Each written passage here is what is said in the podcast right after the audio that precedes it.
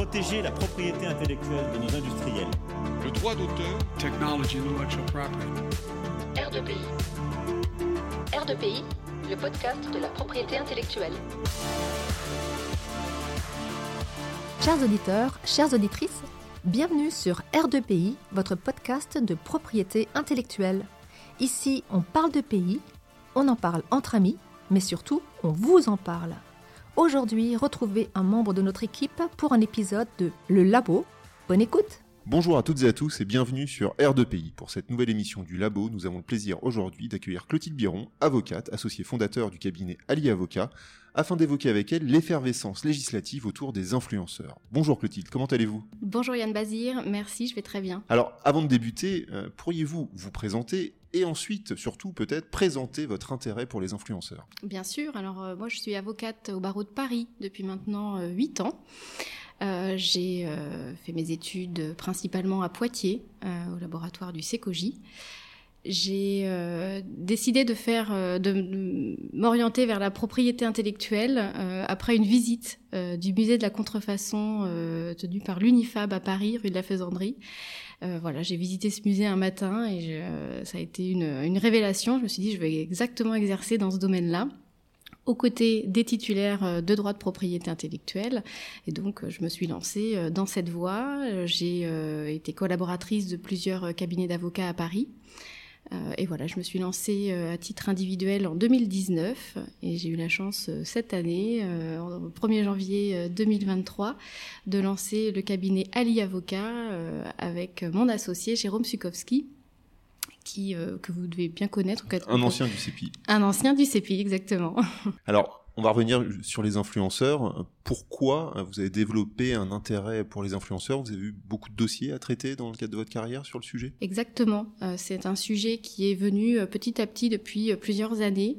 des clients qui nous viennent, alors aussi bien des clients porteurs de marque, des annonceurs, mais également des clients créateurs de contenu. Leurs agences sont venues nous voir avec des, des nouvelles problématiques, des sujets en matière de droit de propriété intellectuelle, bien sûr, droit à l'image, euh, savoir eh bien, comment tout cela se combinait et comment euh, assurer au mieux euh, leurs intérêts. Donc on s'est intéressé à, à, ce sujet, on, est, on les a accompagnés au fur et à mesure de, du développement de leur activité. Et puis, donc on, a, on, a, on les a aidés à, à, contractualiser tout ça, à faire en sorte que les relations soient structurées, sécurisées entre les différentes parties prenantes de, de ce secteur. Et puis récemment, eh bien, c'est l'actualité qui aussi a révélé un souci ou une problématique avec euh, l'activité des influenceurs, et notamment, et là c'est venu plutôt des consommateurs, donc euh, des clients euh, finaux, eh bien, qui se sont retrouvés à être victimes d'arnaques, d'escroqueries, qui ont acheté, qui ont fait des achats en ligne sur recommandation de certains influenceurs, mais qui n'ont jamais reçu, par exemple, leur, les produits commandés, ou qui ont reçu de pâles copies des contrefaçons, euh, etc., etc. Donc euh, voilà, par les médias aussi, par l'actualité, eh bien c'est un sujet qui est venu aussi euh, à notre frapper à notre porte. Oui, et puis des personnalités relativement connues comme Booba notamment, qui montaient au créneau pour essayer de, de, dénoncer les pratiques de certaines agences. Mmh, effectivement, c'est un, un, sujet qui a été beaucoup médiatisé parce que ça a été porté par justement des personnes une, notoriété. Et euh, bon, effectivement, ça a été porté par euh, cette affaire Booba. Euh, mais, mais bon, c'était aussi des sujets qui existaient, hélas, avant. Et qui, je pense, perdurent malgré, malgré voilà, le, le, fait que le, le, les médias s'en soient emparés récemment. Alors, j'ai évoqué une effervescence législative, puisqu'on a plusieurs propositions de loi, on va y revenir par la suite, mais on, on sent bien qu'on est à la croisée, non pas des chemins, mais de plusieurs droits, le droit de la consommation, le droit de la propriété intellectuelle, le droit des contrats aussi, vous l'avez évoqué. Là, ma première question, ça serait concrètement, est-ce qu'il y avait un intérêt, ou en tout cas, est-ce qu'il y a un intérêt prégnant à légiférer au regard de l'arsenal juridique qu'on a déjà actuellement? Bonne question, et c'est la question qu'on s'est posée. Euh, j'ai eu la chance de participer, de faire partie d'un groupe de travail euh, aux côtés de député Aurélien Taché, Mmh. qui euh, cet été a décidé ben, de- de- d'aborder ce sujet, de se dire est-ce qu'il faut légiférer? Enfin, c'était la première question, de se dire concrètement qu'est-ce qu'on a? Donc, on a fait un gros travail de recherche documentaire, de se dire qu'est-ce qu'on a aujourd'hui dans le droit, dans les textes, qui peuvent encadrer cette profession? Comment est-ce qu'on peut se raccrocher à certains régimes qu'on connaît, à certains statuts, etc., etc. Bon, ça, c'est des sujets qui sont pas nouveaux, qui ne datent pas de cet été. On, avait, on a eu déjà des colloques ou des, des conférences sur le sujet entre avocats, également entre universitaires. Et la, la conclusion, en tout cas le constat, c'était de dire qu'un influenceur, euh, ben, c'est, euh, il a une activité assez protéiforme. C'est le terme que j'utilise à chaque fois que, que je parle sur le sujet, mais c'est vraiment ça. C'est un créateur de contenu, donc euh, des contenus de tout type, des contenus éditoriaux, des contenus euh, artistiques, peut-être euh, éligibles à la protection aux droits d'auteur. Euh, il y a aussi des contenus euh, commerciaux ou avec une publicitaire. Euh, et donc tout ça, eh bien, ça, peut rentrer dans plein de cases du droit qu'on connaît. Et également le- l'influenceur en tant que tel. L'influenceur est un artiste, un artiste interprète peut-être lorsqu'on lui soumet un, Mhm. un texte, Un un, texte. script à, à- à lire ou à interpréter. C'est un auteur si c'est lui-même qui rédige ses propres contenus euh, ou qu'il les, qu'il les- c'est pas que du écrit d'ailleurs, c'est qu'il les, qu'il les prépare, qu'il les élabore. Euh, c'est un auto-entrepreneur parfois, ou alors c'est carrément le gérant d'une d'une société euh, commerciale. Euh, c'est un, ça peut être un mannequin Mhm. aussi, peut répondre tout à fait à la définition du mannequin donnée par le code du travail. Euh, c'est un artiste, enfin voilà. Donc en fait, plein de, plein de statuts, plein d'étiquettes peuvent lui être données.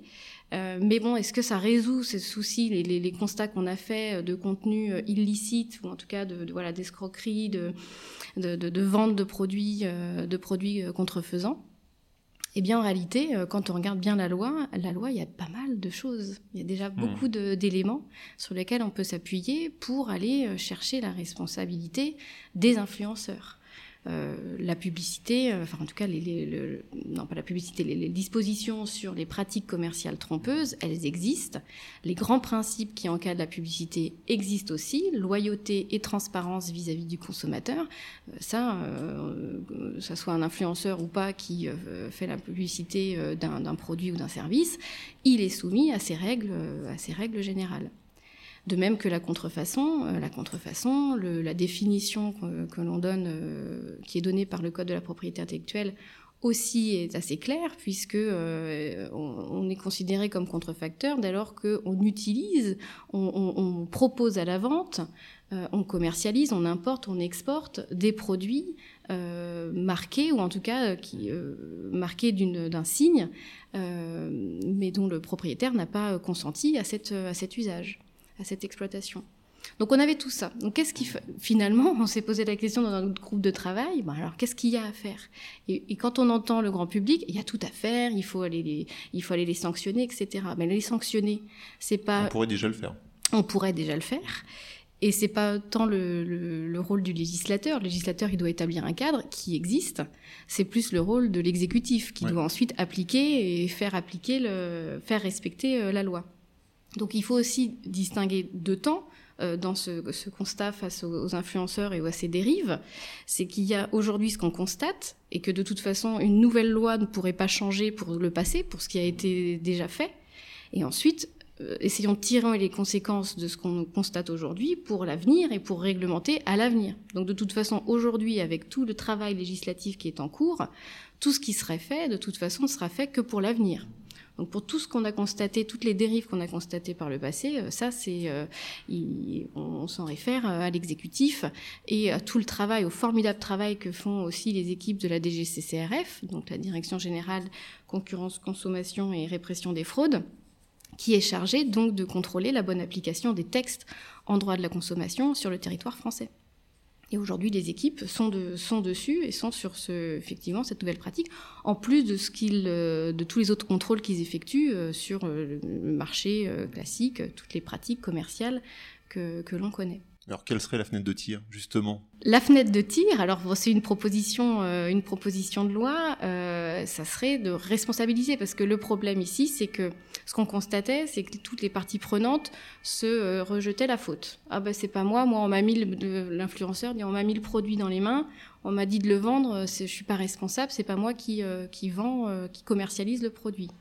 Néanmoins, c'est toi qui l'as mis en lumière et grâce à ton audience et ta notoriété, eh bien, tu as permis à, euh, cette personne euh, qui commercialise, eh bien, de pouvoir euh, générer un chiffre d'affaires et de pouvoir tromper le public. L'annonceur de son côté, parfois nous dit, ça, ça se voit aussi dans certains cas, j'avais jamais demandé à l'influenceur de présenter tel ou tel produit comme ça, parce que souvent, ce qu'on a aussi dans les messages, je prends comme exemple, euh, l'influenceur va être en, roue libre et va, nous, va dire j'ai des nouveaux euh, écouteurs euh, de, pour téléphone. C'est comme des c'est comme des iPads, mmh. des AirPads. alors et donc va citer une marque alors que c'est pas du tout la marque du, du, du, produit. Donc là clairement on est sur un usage non autorisé de la marque d'autrui. On est peut-être sur une atteinte à la renommée et la réputation de, de la marque. Euh, et la marque, justement, enfin en tout cas le, le, le, le titulaire, enfin la personne qui, qui commercialise le, produit, qui a fait appel à l'influenceur, n'avait aucune maîtrise du message qui est passé. Parce que ça reste l'influenceur qui est euh, maître de son contenu et qui, euh, qui pousse ou qui porte l'information euh, qu'il qu On est sur de la publicité comparative illicite. Exact, en plus, exactement, exactement. Donc on a ces sujets-là. Et après aussi, il peut y avoir une troisième personne qui rentre dans le schéma, c'est l'agent. Euh, il y a beaucoup d'influenceurs aujourd'hui qui euh, font appel à des agents pour les représenter et pour les aider à négocier, à obtenir des contrats mmh. et à les négocier avec les annonceurs et, les marques. Et pour revenir à l'actualité, on voit bien que c'était un, un, point de crispation justement par rapport à Booba, puisqu'il enfin, il avait quelqu'un dans, dans, le, dans le collimateur. Dans le collimateur, effectivement. Après, bon, voilà, le, secteur est vaste et donc il est organisé euh, euh, comme ça dans beaucoup de cas. Un influenceur à son agence et c'est par cette agence que euh, l'influenceur obtient des, des, contrats. Donc tout le monde se rejetait la faute, mais finalement, notre réflexion, ça a été de dire il faut responsabiliser tout simplement parce qu'en plus, à qui la faute Mais après, il n'y avait jamais de contrat. Il n'y avait jamais de preuve. c'était en plus on est dans un, domaine ou de l'instantané. Donc, c'est des stories, c'est des posts mmh. qui disparaissent en quelques heures euh, une fois qu'ils ont été diffusés. Pourtant, euh, pendant le laps de temps que le, la story a été diffusée, eh bien, il y a eu euh, tout un mouvement de connexion vers le, site, le site litigieux, etc., etc. Donc, face à cette immédiateté, etc., on, on peinait aussi à avoir euh, des éléments euh, tangibles de preuves et pour savoir un petit peu bah, finalement à qui la faute. Donc responsabiliser comment? Eh bien, comme on l'a fait dans d'autres régimes de droit, hein, dans d'autres secteurs, eh bien, par formaliser, enfin, imposer un formalisme particulier. Et l'écrit, l'exigence d'un contrat écrit nous est paru évident. Et ça a été euh, ça a été confirmé. On a interrogé dans le cadre donc de la proposition de loi euh, de, de Monsieur Taché à laquelle j'ai participé. Euh, on a interrogé les professionnels du secteur et on leur a dit est-ce que exiger un écrit, un contrat écrit, aussi bien entre l'influenceur et la marque, mais également entre l'influenceur et son agent, ça permettrait de régler certaines choses? Alors c'était assez rigolo parce que certains nous ont dit mais en fait c'est ce qu'on fait déjà et on le fait bien et nous on n'a pas de problème en fait et nos, influenceurs n'ont aucun, aucune difficulté euh, à respecter la loi, à préciser qu'il s'agit d'un contenu publicitaire. On vérifie avec eux, parce que c'est les agences, la fiabilité du produit, euh, on vérifie l'authenticité des produits, etc., etc., la, source, tout ça. Donc, euh, donc pas de, finalement pour eux rien ne changeait dans, voilà, rien ne changeait dans leur pratique. Et puis d'autres où on leur a dit, bah voilà, un, un écrit, bah ça, on n'a pas l'habitude. Nous, euh, on se serre la main, on se tape dans la main. C'est des échanges euh, sur WhatsApp, sur messagerie. Ça va très vite, etc., etc. Ben, c'est peut-être là qu'on va pouvoir résoudre, euh, le, problème en responsabilisant et en imposant l'écrit. Ce qui permettra aussi, en cas de problème, en cas de litige sur un produit, sur une opération commerciale, eh bien, aux équipes de la DGCSRF de demander, d'exiger euh, le, bah, de présenter la présentation de, du contrat qui encadrait tel ou tel euh, contenu. Vous n'avez pas de contrat, c'est une, euh, c'est une faute. Vous auriez dû, en tant que, je vais reprendre un terme, c'est pas vraiment un terme du droit des affaires, mais en tant que bon père de famille, en tant que bon, bon entrepreneur, un bon entrepreneur, se constitue des preuves, euh, garde la trace de ses engagements, voilà, pour au cas où, en cas de litige, en cas de conflit ultérieur, euh, bah, pouvoir démontrer l'étendue des engagements réciproques et euh, pouvoir régler ça de la meilleure euh, façon possible. Donc on est sur un contrat qui serait obligatoire avec un formalisme particulier. Exactement. Donc entre l'agent et l'influenceur. Et, les sanctions, c'est des sanctions administratives, des sanctions pénales? Euh, Des sanctions pénales. on a, on s'est dit qu'il fallait aussi se coller avec ce qui existait déjà en matière de pratiques commerciales, pratiques commerciales illicites. Mmh. Euh, donc on a, on a, on a, on a panaché. On a des amendes administratives effectivement et des amendes, des amendes pénales. L'idée c'est d'être dissuasif, bien sûr, parce qu'on ne cherche pas à faire euh, la chasse aux bons élèves, parce que les bons élèves normalement n'ont pas de ce, ce, ce, souci-là, mais au contraire euh, les mauvais élèves qui pour, pour qui la loi euh, c'est rien et euh, voilà qui, font fi de, tout ce qu'on a imposé euh, dans l'intérêt de tous et dans l'intérêt des consommateurs. Et, quelles, seraient les mentions attendues dans, le, contrat? Alors, on, enfonce un peu des portes ouvertes, mais ça serait par exemple déjà de bien identifier les parties prenantes, parce que souvent ce qu'on a, les, influenceurs nous répondent bah oui, mais sur le site internet vous verrez il y a bien des mentions légales, il y a bien des conditions générales de vente, et puis les mentions légales en fait c'est une société, bah, en fait on n'arrive même pas à retrouver la trace, parce que souvent c'est une société de droit étranger qui n'existe même pas. Parfois même, c'est carrément des usurpations de, de sociétés. Euh, et donc là, comment voulez-vous euh, aller chercher euh, la responsabilité de, cette personne qui, quand même, à l'origine, parce qu'il faut pas oublier que parce que souvent l'influenceur ne c'est pas non plus lui le, méchant dans l'histoire. Peut-être aussi il, il, est une victime mmh. de ce système et victime aussi de l'escroquerie qui a été mis en place par des personnes de l'ombre par ces personnes qui essaient de vendre de la marchandise contrefaisante ou, des, produits, euh, des produits illicites. Euh, donc parmi les mentions, c'est tout simplement déjà de bien identifier et notamment si, et alors je, vais vous dire pourquoi on a eu cette idée, euh, si la société est étrangère, n'est pas basée en France, eh bien l'obligation pour cette société de désigner un représentant, une sorte de garant localisé en France avec un, ce critère de, localisation géographique, ça permet, de, en cas de litige, bah, d'aller chercher la responsabilité, d'avoir un interlocuteur direct, sans qu'on puisse nous dire oh, bah, ils sont basés euh, à Dubaï, aux Émirats, etc. Euh, et que bah, on est que le consommateur floué n'ait aucune euh, aucun moyen, parce que c'est très difficile d'aller chercher la responsabilité d'une société étrangère quand même, quand on est simple citoyen, surtout pour des litiges qui pour pour chacun, c'est 60 euros peut-être de, dommages, etc. Donc, euh, n'allez pas engager euh, euh, des actions à tout va contre une, société que vous ne retrouverez jamais à l'autre bout du monde.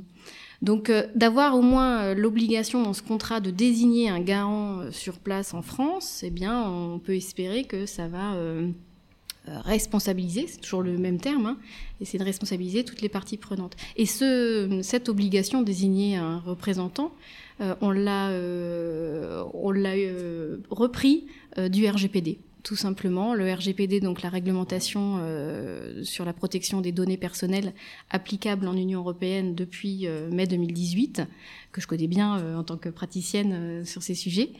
Euh, eh bien l'obligation, les, sociétés qui sont euh, soumises à la réglementation sur la protection des données, mais qui, qui ne sont pas établies sur le territoire de l'Union, ont l'obligation de désigner un représentant sur place. C'est pour ça que Google LLC, euh, basé à Mountain View en Californie, a désigné un représentant en lieu et place de sa filiale en Irlande. Voilà, par exemple. Euh, je, donne cet exemple, mais il y a plein d'autres exemples, bien sûr. Mais en tout cas, ça permettrait au moins de euh, voilà, rendre un peu plus vertueux euh, ce système et, et qu'il y ait un effet utile. Et qu'il y ait un effet utile. Il y a alors autre point parce qu'on est allé directement sur sur cette sur l'apport de cette proposition de loi qui est de d'imposer un écrit. Un contrat écrit, d'abord, il a fallu, dans le travail législatif, de se poser la question de est-ce qu'on est qu'on crée un statut d'influenceur? ah, J'avais prévu d'y revenir. Ah, hein, d'accord, voilà, on peut, euh, très bien. Mais on y reviendra peut-être après, parce que ouais. sur, donc, on voit bien le, sur, les contrats, enfin, si vous souhaitez continuer, on peut, on peut rentrer encore un peu plus dans, dans le détail des contrats, mais on voit bien qu'il y a une, un objectif de responsabiliser donc, les agents euh, avec un contrat écrit, encore une fois, obligatoire, quid ensuite de l'influenceur? Euh, est-ce que lui aussi, l'influenceur, est responsabilisé à travers cette proposition de loi? Est-ce qu'il y a un certain nombre de choses euh, qu'il se doit de faire, en tout cas sur euh, des points sur lesquels il doit être impérativement vigilant? Oui, notamment lorsqu'il contracte avec, le, avec son, interlocuteur, donc l'annonceur, il doit vérifier, doit, on attend de lui certaines précautions comme on attendrait de n'importe qui qui contracte, c'est déjà de vérifier l'identité euh, donc de son de son co-contractant et vérifier, euh, faire lui-même aussi vérifier la fiabilité du produit pour ne pas qu'on puisse entendre encore des bah, je ne savais pas, moi j'avais pas reçu ça, j'ai pas testé, etc., etc. Normalement, s'il promeut tel ou tel produit, un shampoing, etc., eh bien, il doit s'engager contractuellement à tester le produit avant euh, il doit aussi s'engager à aller vérifier, à aller faire son propre audit euh, du, site internet euh, dont il vante les mérites. voilà, il doit avoir une, vraie connaissance, comme on demanderait à un critique gastronomique d'aller tester et pour ensuite donner son avis, etc., etc., et ensuite inciter son auditoire à aller lui-même visiter tel ou tel établissement. Mais sur ce point, admettons donc euh, qu'il procède à cet audit et qu'in fine, il vende malgré tout euh, de, la contrefaçon, ça ne lui permettra pas d'échapper au, grief de contrefaçon, puisque la bonne foi est indifférente. Oh, totalement, totalement. Mais dans ces cas-là, euh, alors au moins il n'aura pas sur cette nouvelle proposition de loi, il aura respecté ses engagements contractuels. Il ne sera pas doublement sanctionné. Non, non, non. En plus, on, ne pourrait pas en droit français, mais en tout cas, on peut espérer qu'avec cette, ces, outils-là qu'on essaye de, mm. proposer, bon voilà, qu'on on essaie de, de mettre davantage de prudence, de vigilance dans les mains de ces influenceurs. Et puis ensuite, voilà, s'il se trouve que c'est de la contrefaçon, eh bien malheureusement, euh, ils pourront, euh, ils devront aussi y répondre en tant que, euh, en tant que personne ayant fait la promotion de produits de contrefaçon. Alors, on va revenir peut-être à l'article 1 finalement de cette de cette euh, proposition, et c'est ce que vous avez évoqué euh, tout à l'heure, c'est finalement le statut de l'influenceur. Euh, à titre liminaire, vous avez rappelé qu'il y avait un, certain nom, enfin que c'était quelque chose de protéiforme, avec plusieurs, plusieurs statuts possibles, et donc une application distributive de la loi en fonction de ce qui était proposé. Dans la proposition de loi, il y a une définition qui est proposée. Est-ce que vous pouvez revenir dessus? Et quel est l'intérêt d'avoir une définition donnée à l'influenceur? Bien sûr. Est-ce que vous voulez que je lise le, la ah bah, définition? Allez-y, allez-y. Alors elle est assez longue. On propose dans, la proposition de loi donc de, de Monsieur Taché, on propose d'ajouter euh, un chapitre dans le code du travail euh, qui poserait donc euh, le statut euh, à la suite du statut d'artiste et du statut de, mannequin, donc le statut d'influenceur et d'agent d'influenceur.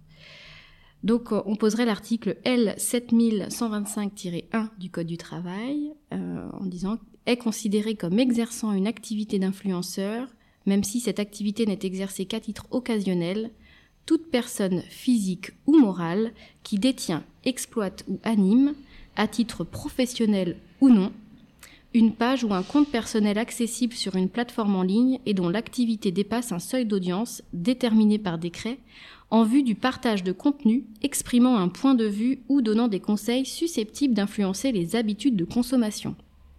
Vaste, vaste définition. vaste définition qui reprend euh,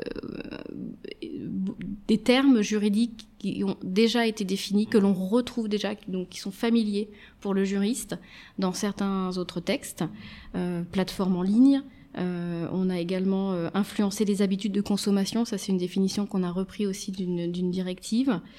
Et puis on avait ce souci de professionnel ou non professionnel.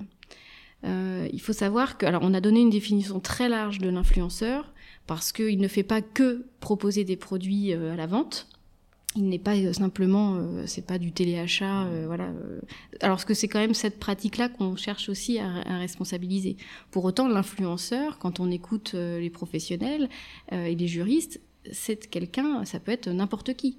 Dès lors qu'il a une audience, qu'il l'écoute et qui est susceptible, qu'il est susceptible d'influencer dans les, dans les modes de vie et les habitudes de consommation. Un, un homme, c'est un leader d'opinion, en vrai. Un homme politique est un influenceur.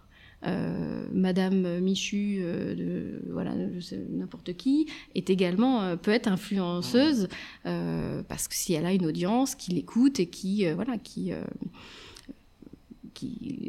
est incitée à suivre ses recommandations, euh, et- etc., etc. Oui, parce que c'est vrai que l'influenceur, on a tout de suite en tête la caricature euh, d'une star de la télé-réalité euh, qui va vendre des produits cosmétiques euh, divers et variés sur euh, je ne sais quelle plateforme. Alors que l'influenceur, ça peut aller bien au-delà. Ça peut être quelqu'un qui va faire la promotion de plots de laine. Enfin bref, c'est tout et n'importe quoi. Donc il y a un enjeu sur la définition pour que ça soit suffisamment large et que ça couvre tout le monde. Exactement. Et surtout qu'en plus, on, a, enfin, on accuse euh, parfois à tort tous les influenceurs de la télé-réalité, ou en tout cas on pointe du doigt ce secteur. Alors oui, c'est un secteur où on a constaté euh, de nombreuses anomalies par rapport au respect de la loi en matière de publicité, etc., etc. Mais ce ne sont pas les seuls.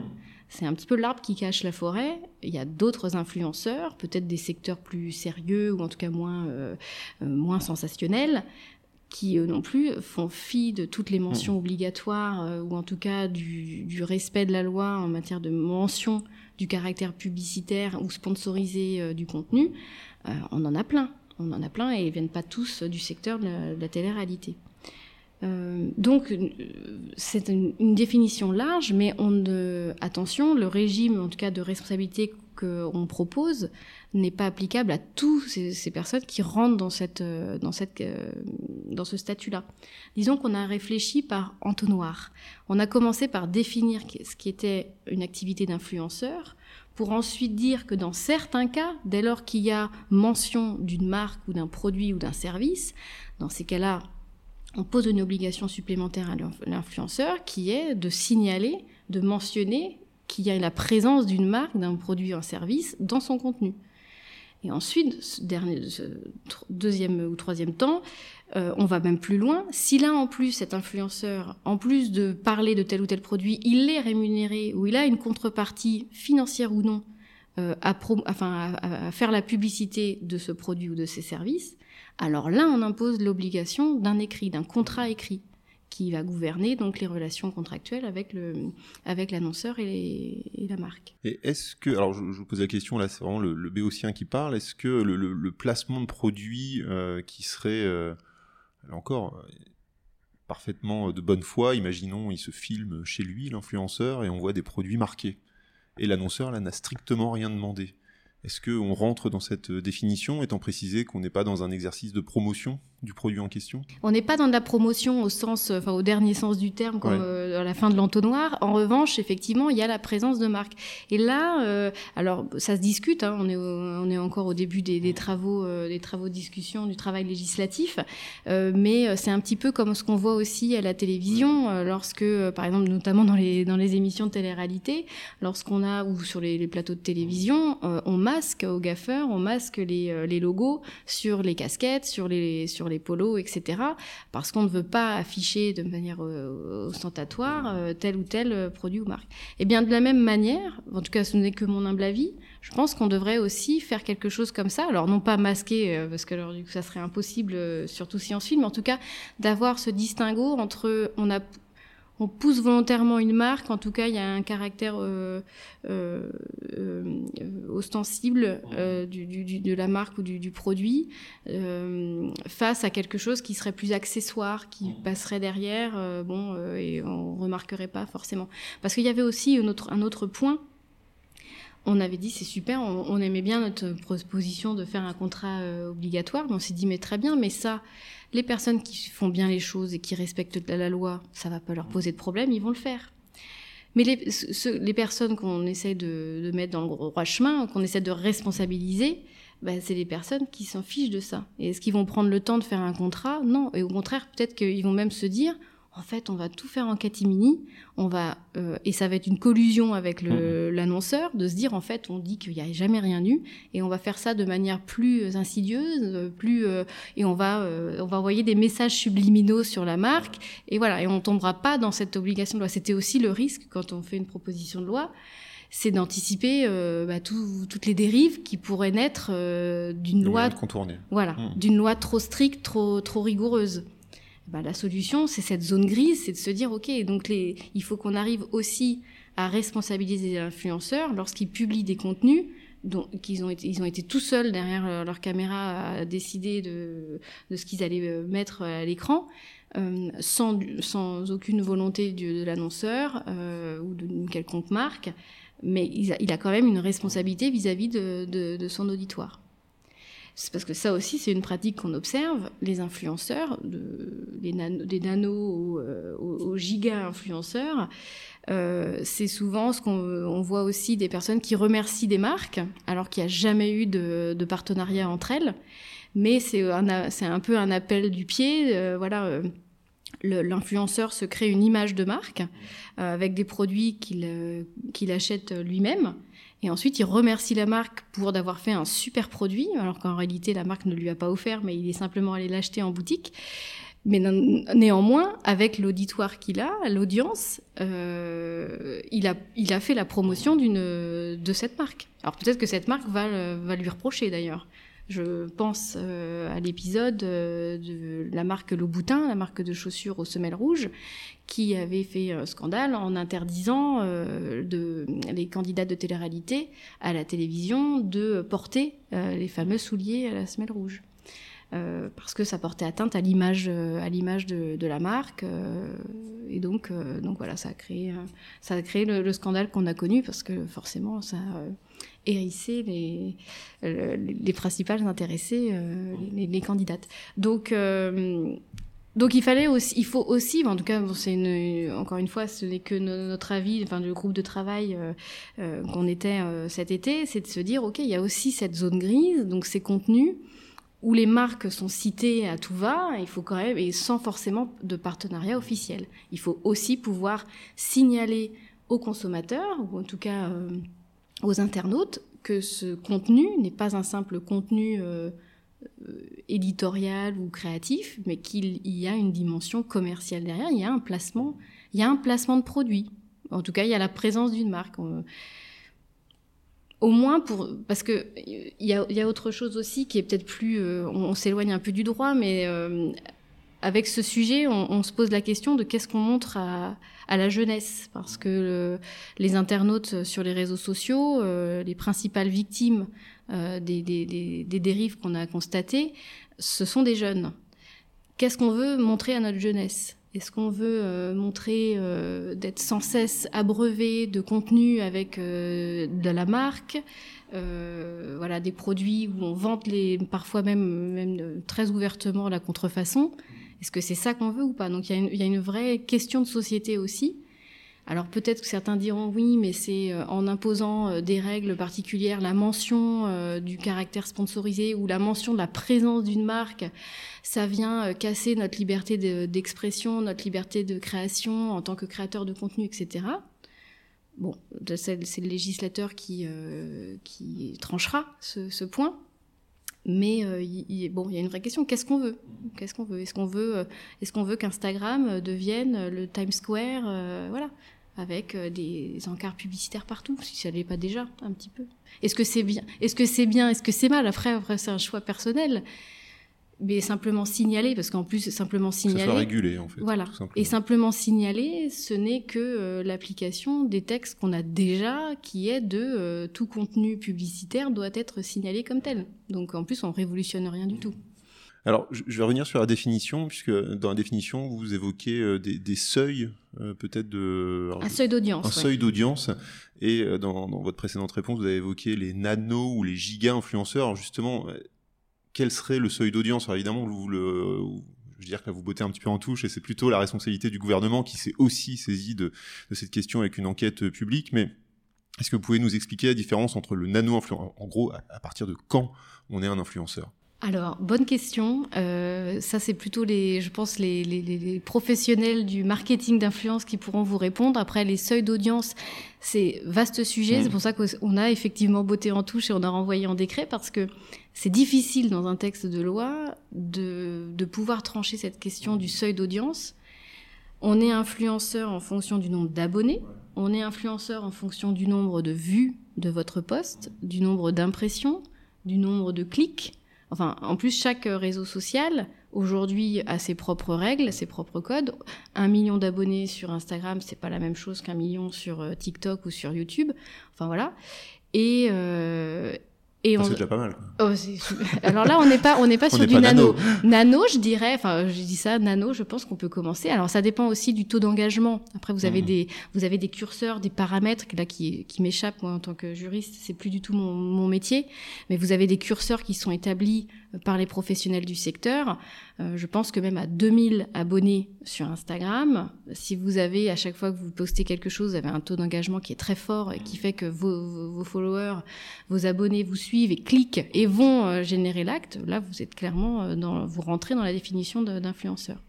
Mais le seuil d'audience, c'est aussi un point, on a échangé avec les professionnels, qui est remis en cause parce qu'on peut, avec les chiffres, on peut, il y a beaucoup aussi de, faux comptes qui sont abonnés, donc ça peut aussi tronquer l'analyse. Donc euh, c'est pour ça qu'on a renvoyé en décret. Je pense qu'il faut prendre plus de temps, ou en tout cas, et puis plus de temps, et surtout le mettre au niveau du décret, ça permettra peut-être de modifier plus facilement euh, les éventuelles règles qu'on fixerait, les seuils qu'on fixerait, plus que dans une loi et qu'il faudrait euh, modifier. voilà. En tout cas, c'était notre, c'était notre, notre position sur le, sur le sujet. Alors, une, autre, une autre question. On a évoqué donc euh, les, les influenceurs, les agents, les annonceurs. Euh, Quid des plateformes aussi? Vous avez évoqué Instagram, TikTok. Est-ce que euh, ces plateformes sont envisagées dans le cadre de la proposition de loi d'Aurélien Taché? Euh, pas dans celle, alors c- celle qu'on a euh, déposée, enfin que, qui a été déposée en début novembre euh, 2022. euh, euh, on n'évoque pas la question des plateformes pour plusieurs raisons. D'une part, c'est parce que quelques jours après, il y a une autre proposition de loi qui est sortie, mais c'est surtout que quelques jours avant, euh, il y avait l'adoption euh, du Digital Service Act, donc euh, le texte européen euh, qui euh, fait parler de lui depuis plusieurs mois euh, maintenant et qui a vocation justement à responsabiliser, c'est toujours le même terme, responsabiliser, responsabiliser les plateformes.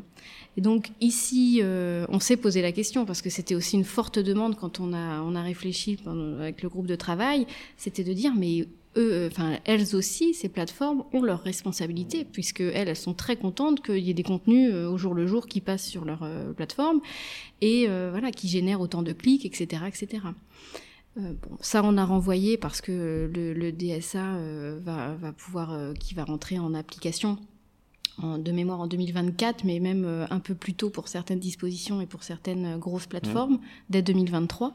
Euh, et là, clairement, qu'est-ce qu'impose le, le DSA Notamment l'obligation de faciliter la- le signalement par les internautes des contenus illicites au sens large, les contenus euh, haineux, les contenus euh, euh, à caractère pornographique, mais également les contenus qui, qui mettent en scène, qui, promeuvent des, Mm.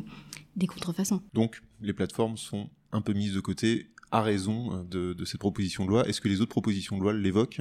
Euh, de mémoire, l- sur les, en tout cas, oui, il y en a une sur les, trois que j'ai en, t- euh, que j'ai en tête euh, qui sont actuellement en cours de. enfin, Parce que, de- en fait, on l'a pas dit, mais il y en a, il y en a quatre en fait des propositions de loi. Des propositions Ouais. de loi, effectivement, et euh, je- les trois dont j'ai que j'ai en tête de mémoire se focalisent sur l'influenceur. Il y en a une qui a été déposée par euh, la Nupes qui évoque euh, les, plateformes, mais qui est euh, qui ressemble peu ou prou aux dispositions du, du DSA. Donc, pour le coup, pas de, je pense pas que ça va révolutionner, mais de toute façon, c'était aussi un besoin. Enfin, en tout cas, le, le législateur européen a eu raison de s'en saisir, en tout cas à mon humble avis, euh, sur la place et le rôle des plateformes euh, face à ce, fléau et à ces, nouvelles pratiques qui se développent, euh, qui se développent en ligne. Et est-ce que, alors on va arriver peut-être à, la fin de, notre interview, mais est-ce qu'on pourrait aussi envisager des mécanismes qui relèveraient peut-être plus de la soft law pour essayer de réguler tout cela? Vous avez parlé de bons, de mauvais acteurs.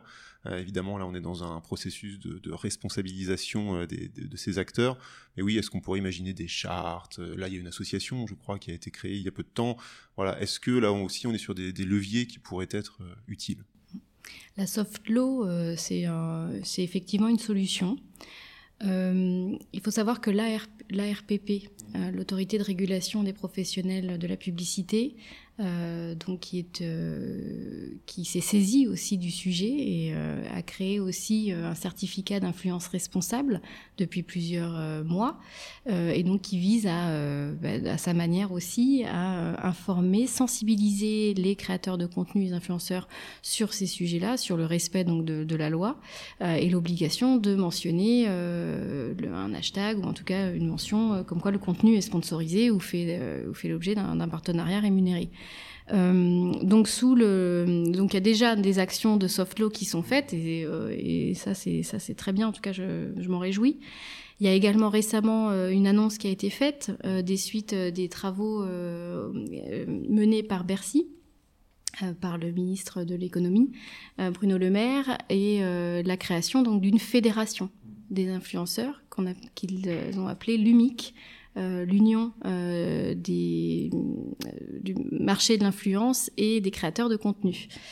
Euh, c'est le début. Hein. En tout cas, il y a une vraie volonté marquée de euh, de rendre plus, de mettre un peu plus d'éthique ou en tout cas de déontologie. Euh, et toujours pareil, je vous allez me dire, je, je, passe mon temps à répéter ce mot, mais à responsabiliser les les acteurs.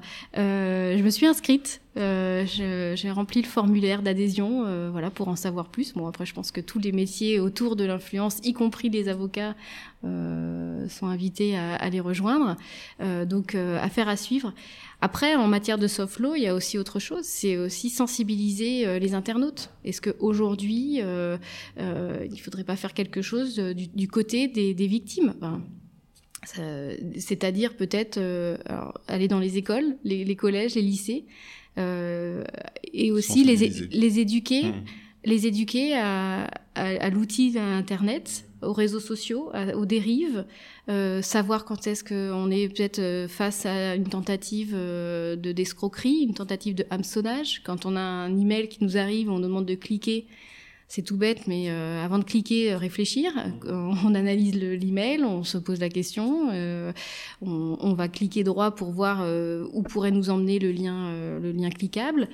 Des choses comme ça, mais on pourrait aussi tout à fait reproduire ça du point de vue influenceur. Avant d'acheter en ligne, on va vérifier les avis, on vérifie, on vérifie la date de création de la société. Alors, ça fait beaucoup de démarches, peut-être pour un jeune, voilà, mais si on a déjà, on inculque cette, mmh. des bonnes pratiques des bons réflexes, ça pourra aussi permettre euh, peut-être bah, aux, aux, principaux, aux, aux, mauvaises personnes bah, d'arrêter d'arrêter ces pratiques-là. Alors presque le mot de la fin, donc qu'est-ce qu'on peut espérer pour les semaines à venir? Eh ben en tout cas, ça, ça a du bon. Euh, et je m'en réjouis. En tout cas, tous ces travaux, toutes ces toutes ces actions qui sont menées euh, de tous les de tous ces de toutes ces parties prenantes, eh bien on a constaté, l'ARPP a constaté déjà un recul des mauvaises pratiques donc ça c'est plutôt euh, bon signe.